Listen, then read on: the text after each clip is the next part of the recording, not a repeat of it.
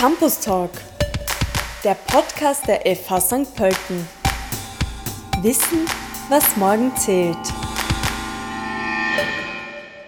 Was braucht ein Safe Space für queere Jugendliche in Niederösterreich? Ein Raum, an dem du du selbst sein kannst, ohne Anfeindungen, ohne Vorurteile.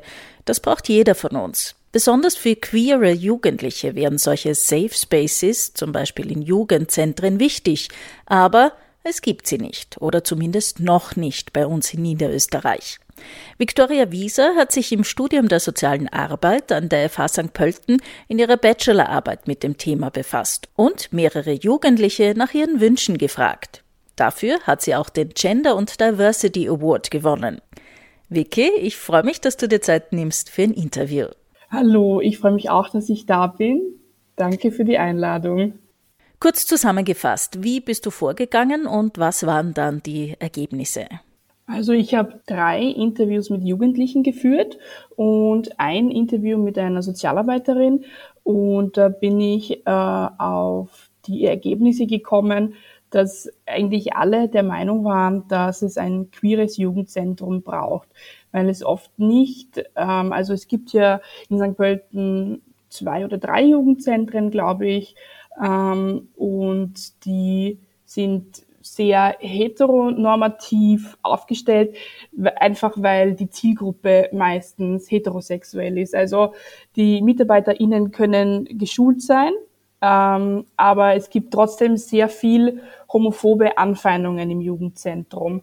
Und da braucht es einfach einen Rahmen, und das hat sowohl die HOSI, also die Homosexuellen Initiative Wien, gemeint in so einem wissenschaftlichen Paper, als eben auch äh, in den Interviews, wo das gesagt worden ist, dass das eben ganz wichtig wäre, dass es einen Raum gibt, wo man keine Angst haben braucht, dass man gemobbt wird, wo man keine Angst haben braucht, wo man geschlagen wird oder sonst irgendwie angefeindet wird. Wichtig ist, dass die Jugendlichen gesagt haben, dass sie sich von außen ein ganz relativ normales Gebäude wünschen, also normales unter Anführungszeichen, soll nicht irgendwie ganz mit Regenbogen und so sein, weil das sonst auch wieder viel Hass abbekommen würden. Das war zum Beispiel eine Meinung äh, von einer Jugendlichen. Und ähm, innen drinnen ganz äh, gleich aufgestellt wie in anderen Jugendzentren, dass es vielleicht einen Billardtisch gibt, einen Tischtennistisch, dass es eine PS4 oder Xbox gibt und halt geschulte MitarbeiterInnen, das ist ihnen schon wichtig, weil es oft so ist, dass die Jugendlichen selbst in eine BeraterInnenrolle schlüpfen, weil sich ja nicht alle MitarbeiterInnen gleich gut auskennen und dann bekommen sie ja wieder nicht die Unterstützung, die sie eigentlich brauchen würden. Das heißt, ähm, da ist es wichtig, dass die MitarbeiterInnen wirklich eine fundierte Ausbildung haben, zum Beispiel sozialarbeiterisch oder sozialpädagogisch, erlebnispädagogisch, also dass zumindest eine professionelle Basis besteht. Und da ist es ihnen auch unwichtig, ob die äh, MitarbeiterInnen dann äh, heterosexuell sind oder transident oder äh, lesbisch. Wichtig ist, dass sie sich mit dem Thema auskennen. Mhm. Ich kenne aus Wien die Rosa-Lila Villa. Da hatten wir das Thema, das du angesprochen hast, finde ich interessant, dass die von außen gut erkennbar ist, äh, mhm. worum es geht.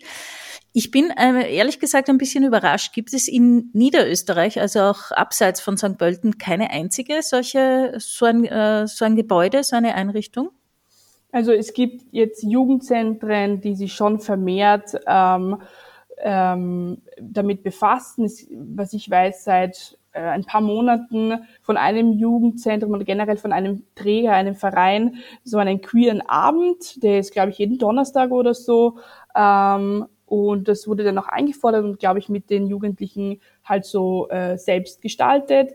Und sonst gibt's eine Beratungsstelle, die ist in La der Taya, aber das ist, ist glaube ich, so eine Peer-to-Peer-Beratungsstelle, also jetzt nichts ähm, wo wirklich SozialarbeiterInnen arbeiten, sondern ich glaube, es ist so auf freiwilligen, freiwilligen Basis.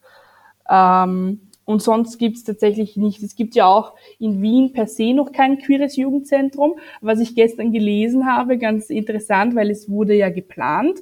Und jetzt hat sich der Träger äh, Regenbogenfamilien äh, mit dem Konzept, äh, die, also die haben es geschafft, dass sie jetzt Träger werden, weil es haben viele ein Konzept einreichen können und dieses Konzept wurde halt als das Beste ähm, ähm, dargestellt.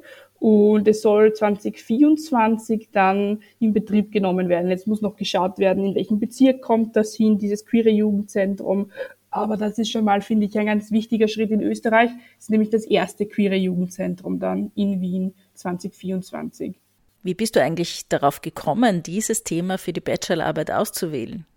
Also bei uns war es so, dass wir verschiedene Themenbereiche zur Auswahl hatten. Ein paar ähm, waren zum Beispiel Post-Covid, wie es weitergeht nach der Corona-Pandemie. Und eins war auch inklusive Sozialarbeit im LGBTIQ-Bereich eben. Und wir waren da in der Themengestaltung dann sehr offen. Ein paar haben über Migration geschrieben im LGBT-Bereich, andere eben im Kinder- und Jugendbereich. Und so bin ich dann eben auf Jugendliche gekommen, weil ich mir gedacht habe, was äh, wäre sinnvoll. Also es ist ja sehr vieles sinnvoll, was es schon gibt, aber gerade für queere Jugendliche gibt es eben fast noch nichts in Österreich. Ähm, und da dachte ich mir, sowas könnten sich viele Jugendliche, die davon betroffen sind, also zum Beispiel schwul oder lesbisch sind, ähm, wünschen. Und genau, so habe ich dann mit meiner Bachelorbetreuerin ähm, ausgemacht, wie wir das am besten umsetzen können. Dann äh, genau, so ist das dann eben entstanden. Mir war ganz wichtig, dass ich mit den Jugendlichen rede und nicht über die Jugendlichen, weil es geht ja im Prinzip um die Jugendlichen und nicht um jetzt irgendwas durchzusetzen, sondern etwas Sinnvolles für sie zu mhm. machen. Mhm. Ja, das ist ja auch ein wesentliches Kriterium bei wissenschaftlichen Arbeiten, dass ihr empirisch arbeiten lernt, das heißt neues Wissen generiert, äh, anders als bei Literaturarbeiten, wo man Wissen, das es schon gibt, äh, zusammenfasst, vielleicht neu interpretiert. Ähm, wie hat sich Vicky bei dir das gestaltet? Wie bist du auf die Suche gegangen nach Menschen, die du interviewen kannst, um diese Ergebnisse zu generieren? Ich habe, ähm, wir hatten ja insgesamt drei Bachelor-BetreuerInnen und einer davon ähm, ist selbst im Kinder- und Jugendbereich tätig, sogar in der offenen Jugendarbeit.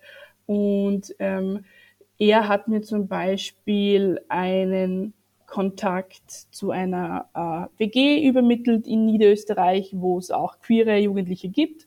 Und die waren dann so freundlich und haben sich für ein Interview bereit erklärt. Ich zum Beispiel habe ähm, zwei Interviews mit transidenten Personen oder non-binary ähm, gemacht und eine war äh, lesbisch. Und auch die Sozialarbeiterin die ich dann interviewt habe, auch aus der offenen Kinder- und Jugendarbeit, ähm, war auch selbst Teil der Community, also der LGBT-Community.